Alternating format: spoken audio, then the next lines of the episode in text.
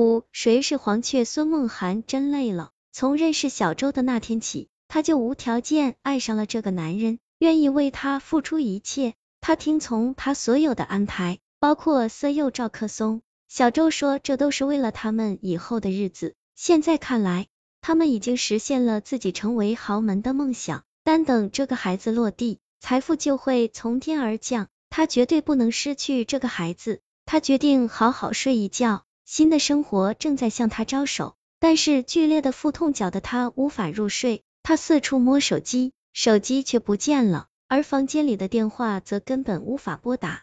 血一层层的染红床单床垫，不该是这样。他被暗算了，对方不仅是暗算他的胎儿，同时也想要他的命。他用尽全力爬出房间，在走廊里呼救，整层楼一片寂静，他的眼前逐渐模糊。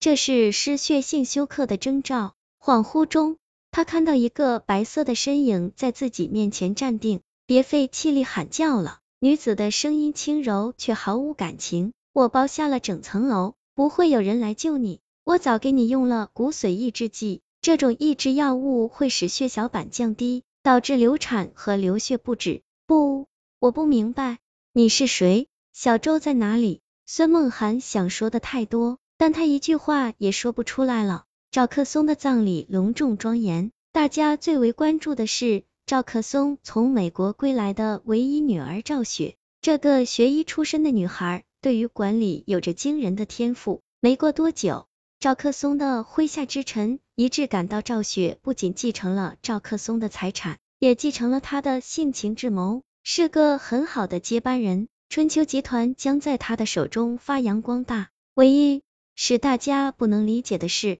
赵雪居然和小周结婚了，他们都在嫉妒你。赵雪指了指办公室外的男员工，小心别被他们的目光给杀死。目光要是能杀死人，你当初就不用费那么多心思了。小周笑着说，和我在一起你不怕吗？赵雪呷着咖啡，我可是手不沾血的凶手，如果怕的话，我就不会给你打那个电话。小周想起赵克松得知赵雪并非亲生女儿的那天，脸色铁青。他当然不会把这件事告诉小周，但小周偷看了抽屉里的亲子鉴定书，从那时起，他就知道自己的机会来了。赵雪笑了，爸爸教过我一句话：螳螂捕蝉，黄雀在后。他说商场如战场，每个人都要有黄雀的思维。他是个挺不错的爸爸。如果他对外宣布和你脱离关系，我们就没有机会了。小周说，他做生意很厉害，对你还是有点心软。